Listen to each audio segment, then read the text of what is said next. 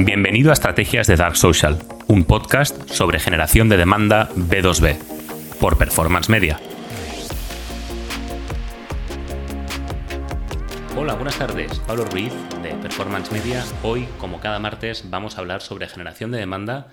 Hoy es un día muy especial, además, porque puedo, puedo eh, comunicar, puedo, puedo decir de forma oficial que empezamos una serie de entrevistas con líderes del sector, con directores de marketing, para poder seguir hablando de, generación de demanda, incluso de algunos, eh, de algunos aspectos, de algunos temas que no tienen por qué estar vinculados con generación de demanda directamente, pero sí que indirectamente pueden sumar mucho para cualquier estrategia B2B eh, SaaS en alguna empresa. Todas las personas que voy a traer al podcast son personas que, están hablando de, de B2B, pero aplicado al campo del software as a service y creo que va a ser súper interesante, porque la verdad que ya tengo, no sé si las cuatro o las primeras cinco entrevistas confirmadas y, os puedo asegurar que las personas que van a venir son, son primeras espadas.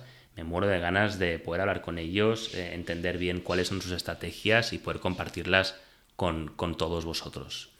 Bueno, sin ánimo de, dilatar mucho más la, la intro, Hoy vamos a hablar sobre las cinco métricas de revenue que considero imprescindibles y que además son las que nosotros con nuestros clientes trabajamos para poder valorar pues si estamos funcionando o no. Me habréis oído hablar mucho del análisis eh, cualitativo.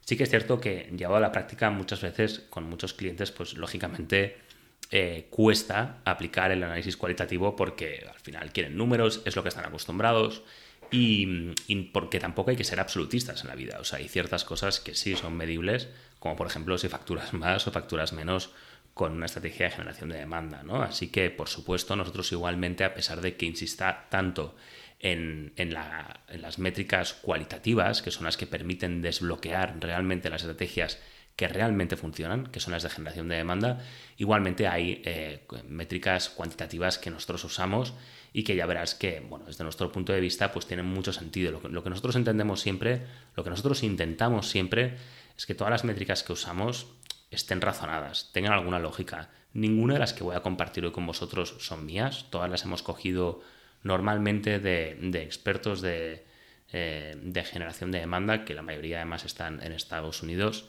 Em, y que por tanto pues ninguna es nuestra, pero sí que las aplicamos única y exclusivamente porque entendemos que tienen una razón de ser, porque están razonadas, porque realmente encajan con cómo nosotros hacemos marketing. Em, antes de eso, justo hoy que, hablamos de, métricas, em, me gustaría hacer ver que eh, las estrategias de generación de demanda son estrategias que uno puede pensar que, tardan en llegar em, y no, es así, no es así. el, motivo por el que aplicamos estas métricas es para poder hacer valer desde el primer día el impacto que puede tener una estrategia de generación de demanda en los resultados de una empresa desde el primer día, ya sea porque nos apoyamos en account-based marketing o porque estamos aplicando estrategias de ampliación em, de audiencia que pueden ayudar a acelerar mucho el proceso, porque efectivamente la mayoría de empresas no tienen seis meses para esperar a ver los resultados de cualquier estrategia. Entonces es, es muy importante tener en cuenta esto y tener en cuenta que estas métricas se pueden aplicar eh, por tanto, desde el primer día. Entonces, en cuanto a las métricas, las puedo categorizar en dos, grandes grupos. Las de tier 1, por así decirlo, las de primer nivel y luego las de segundo nivel. Las de segundo nivel son todas aquellas que están dentro del embudo hasta llegar a la fase de la generación del lead.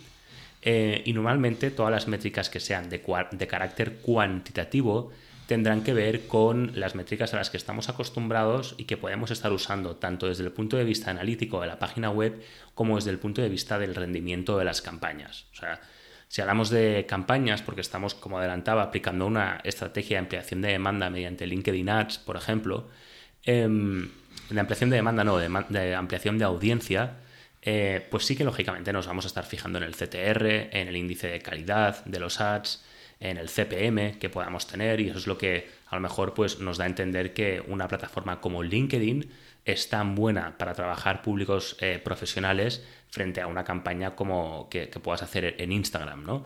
Y eso pues nos guiamos pues entre otros factores pues por el CPM, que es una métrica puramente cuantitativa. Eh, el CTR es algo que vamos a estar utilizando mucho para entender si el, mensaje y el contenido del, del ad que estamos haciendo pues tiene sentido o no, a pesar de que nosotros normalmente no corremos campañas de performance, de ampliación de audiencia, que es como nosotros le llamamos, hasta que em, eh, un contenido no ha tenido cierta validación orgánica. Eh, y, a, partir de entonces es cuando nosotros empezamos a potenciar ese contenido con, una campaña, con una campaña de, performance. Eh, otro indicador que podemos estar usando es el, crecimiento del tráfico directo, porque al final Analytics en tráfico directo mete, muchísimas cosas. Em, nosotros, nosotros entendemos que, el tráfico directo es un claro representante del dark social que estás creando, en la medida en que el dark social genera tráfico directo. Entonces, este tipo de métricas, que son muy superficiales y que las puedes entender perfectamente, son las que vamos a meter dentro del tier 2. Las métricas que más me importan, que son las de tier 1, son las métricas que hoy voy a compartir contigo, que son las que ya anuncia el título de este episodio, que son las 5 métricas de revenue imprescindibles para cualquier estrategia de generación de demanda. Vale, la primera de las métricas que utilizamos, y para mí es la más chula de todas, bueno, la más chula es la segunda, pero ya he hablado de ella, es la de Hiking Ten Opportunity Pipeline. Uno de los retos al que nos enfrentamos, y de ahí la necesidad que tuve de encontrar una métrica como esta, que como decía no, no es mía, eh, fue ver que ninguno de los clientes, ninguna de las empresas con las que trabajamos entiende lo mismo por oportunidad cualificada. Hay empresas pues, que pueden entender que una oportunidad cualificada es un lead que agenda una call con SDR y hay otros que entienden que una oportunidad no es cualificada hasta que las posibilidades de conversión de ese lead dentro del embudo son de un 50%, ¿no? Pues porque le has enviado ya la propuesta y te va a decir o que sí o que no, ¿no? Em, claro, eso obliga a que nosotros, dentro de nuestro modelo de trabajo, tengamos que estandarizar qué es lo que entendemos por oportunidad cualificada, porque es la única forma que nosotros tenemos de poder valorar, de poder poner en valor efectivamente cuál es nuestra aportación a, cada uno de nuestros clientes, a cada una de las empresas con las que trabajamos. Lo que no podemos permitir es que se genere mucha información, que sea anecdótica, eh, que hace que no podamos comparar los resultados. Entonces, ¿cómo medimos el marketing de forma que no dependa de opiniones? Pues para eso lo que hacemos es identificar cuáles son las fuentes con alta intención de compra. Un chat, una solicitud de demo, una solicitud de precio, cualquier, cualquier fuente perdón, que entendamos que tenga una ratio de conversión superior al 3% del lead to win, para nosotros es una fuente de alta intención de compra. Entonces, lo que hacemos es que en, la primera fase en la que estamos eh, auditando, por así decirlo, estamos estudiando cuando empezamos a trabajar un negocio, lo que hacemos es identificar cuáles son aquellas fuentes que tienen una ratio de conversión superior, eh, superior del to win del 3%. Entonces, las identificamos como high intent sources, fuentes de, alta intención de compra. Em, una vez hemos identificado estas fuentes, normalmente son las que vamos a trabajar y descartar el resto, todas las demás, cuando em, una oportunidad llega a una fase del embudo donde el win rate sea superior al 25%, entenderemos que estamos ante una oportunidad cualificada. Em, entonces, cuando nosotros hablamos de High Intent Opportunity Pipeline, cuando hablamos de esa ratio, esa, ratio con la que trabajamos, esa, mejor dicho, métrica, porque no es una ratio de eh, oportunidades con alta intención de compra que se generan dentro del pipeline, estamos hablando únicamente de aquellos leads que vienen a través de una de las fuentes con alta intención de compra eh, que se encuentre dentro de una fase del embudo con una win rate superior al 25%. Entonces, el punto de partida es identificar cuáles son las fuentes con intención de compra, solamente serán aquellas con un 3% de conversión de lead al cliente. Y una vez hemos identificado estas fuentes, cualquier oportunidad que se sitúe en una fase del embudo que provenga de esta fuente de alta intención de compra, con una ratio, con un win rate superior al 25%, se supone que es una, una oportunidad con alta intención de compra. ¿Por qué es tan valiosa esta métrica? Porque nos ayuda a identificar cuáles eh, son las fuentes del pipeline que realmente em, traen compras a tu negocio y por tanto cuáles son las fuentes del pipeline en las que nos debemos centrar. Y en segundo lugar nos ayuda em, a hacer que el equipo de ventas, nos ayuda mejor dicho a hacer que marketing ayude al equipo de ventas a conseguir, a lograr los objetivos que está buscando. Em, de esta forma, básicamente, optimizamos. Estamos hablando sobre métricas de revenue. Em, entonces es importante entender que una de las cosas que estamos haciendo aquí, por tanto, es cuando hacemos la auditoría, entender en qué nos tenemos que centrar, qué es lo que funciona y qué es lo que no. Y una vez vemos qué es lo que funciona, lo que intentamos aportar, lo que intentamos ver es cómo una estrategia de generación de demanda que, lo que de lo que se supone es de traer leads de alta calidad a tu empresa, realmente está mejorando el pipeline con leads de alta calidad. Para eso lo que hacemos es identificar qué es un lead de alta calidad y en cuanto lo hemos identificado vemos exactamente cuántos leads de alta calidad hemos traído a la empresa, estandarizando lo que se entiende por lead de alta calidad. Así, lo que conseguimos en última instancia es asegurarnos de que a nivel de revenue tu empresa está trabajando realmente en lo que necesita trabajar.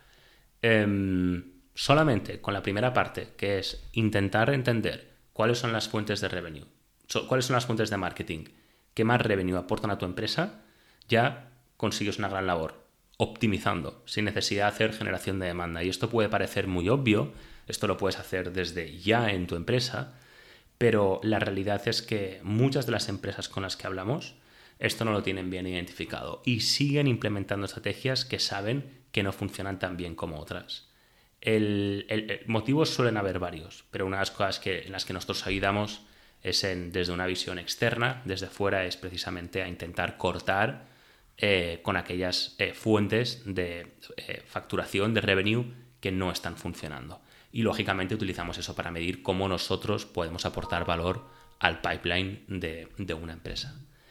La segunda métrica con la que trabajamos, y de hecho tengo un episodio entero que está dedicada a, esta métrica es Pipeline Velocity. Em, pipeline Velocity es probablemente la métrica más importante de todas, con las que solamente con esta métrica yo puedo ver si una estrategia de generación de demanda dentro de una empresa está funcionando o no. Em, se integran no solamente eh, con cuánto pipeline estás generando, sino también con ciclo de ventas, porcentaje de cierre, average recurring revenue. Es una métrica muy global que te da muchísima información. Em, esta sí que es una fórmula un poco más compleja, que es velocidad igual a, abro paréntesis, win rate que puedas tener dentro de un periodo, multiplicado por el número de oportunidades que hayas creado, multiplicado por el ACV em, de las oportunidades que hayas cerrado y cierras paréntesis. Y todo esto lo divides entre el ciclo de ventas dividido entre el número de días que tenga el periodo sobre el que estás trabajando. De esta manera, esta, esta, métrica, que es la velocidad, eh, no te aporta un número de días, lo que te aporta es un importe. Es un importe, que es cuánto vale tu pipeline dentro de un periodo. Entonces, si tú, por ejemplo, tienes un, win rate del 25%, has creado 25 oportunidades de las cuales tienes una CV de 5.000 euros y lo divides dentro del... lo divides todo esto entre el ciclo de ventas dividido entre un periodo, tú puedes saber, por ejemplo, me invento el número, pues que tu pipeline ahora mismo eh, vale 7.000 euros dentro de ese periodo. Claro, si tú empiezas a hacer una estrategia que de repente te mejora el win rate, entonces en vez de convertir el 3% de los leads a clientes, conviertes el 5%, tu velocity ya no es igual a 7.000 euros. No sé si acabo de decir 7.000 euros, vamos a decir que antes fuera de 7.000 euros, ahora puede ser 10.000 euros, únicamente porque has aumentado el win rate dentro del mismo periodo. Entonces no necesitas más leads, sino que lo, único que necesitas para aumentar tu facturación es el win rate. Lo mismo sucede si en vez del win rate lo que haces es generar más leads o en vez de generar más leads tu ACV es superior, porque la fuente de esos leads hace que vengan más preparados, por ejemplo, ¿no? Em, entonces, em, esta, esta, esta, métrica, como explico en ese episodio, es muy importante porque solamente con, con un importe te puede dar a entender cuál es la diferencia en el valor de tu pipeline que pueda haber em, entre varias fuentes de generación de leads o sencillamente una estrategia global de marketing y otra. Eh, no lo he dicho, pero estas métricas siempre las vamos a aplicar en, intervalos mensuales. Normalmente, realmente como se ve la diferencia es seis meses antes de hacer generación de demanda y seis meses después de hacer generación de demanda.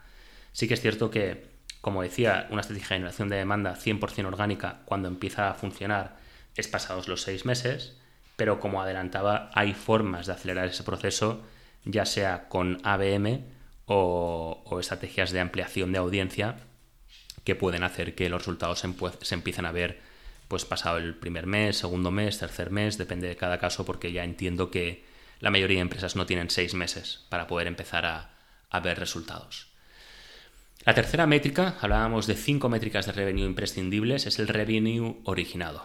Entonces aquí lo que hacemos es separar por fuente de oportunidades según si se trabaja o no. Si nosotros estamos trabajando una estrategia mediante generación de demanda, una estrategia no, una fuente, em, entonces lo aportamos dentro de esta métrica de revenue originado y si no lo estamos haciendo nosotros, pues no lo aportamos. Entonces todo lo que venga por nuestras fuentes de generación de leads a través de generación de demanda lo incluimos dentro de esta métrica de revenue originado, de forma que podamos decir, pues mira, si antes la empresa facturaba 2 millones y ahora factura 2 millones 500 mil, esos 500 mil euros pertenecen a esta métrica de revenue originado porque pertenecen a las fuentes de generación de demanda que nosotros estamos trabajando.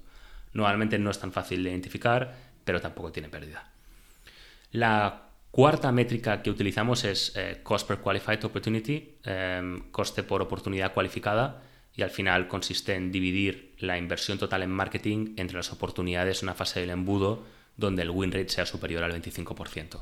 Siguiendo la misma lógica que utilizábamos en la métrica de oportunidades dentro del pipeline con alta intención de compra, donde entendemos que una oportunidad no está cualificada hasta que no están en esa fase del embudo donde el win rate sea superior al 25%, aquí lo que hacemos es que únicamente em, contamos eh, dentro de la métrica de coste por oportunidad cualificada aquellas oportunidades que tengan un win rate superior al 25%.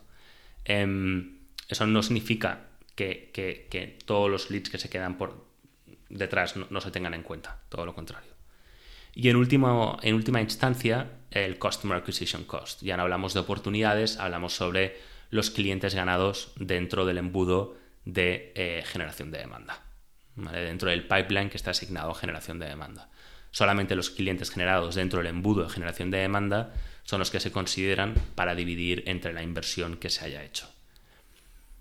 Em, y así es como nosotros trabajamos. Em, una de las cosas más relevantes de lo que acabo de explicar para mí sería que nosotros, como habrás podido ver, no, no identificamos las oportunidades por IQLs, SQLs, MQLs. Normalmente en marketing tradicional hay tres categorías para identificar la calidad de los leads, que es eh, Information Qualified Lead, que sería el lead que únicamente pide información pero que tiene la menor intención de compra.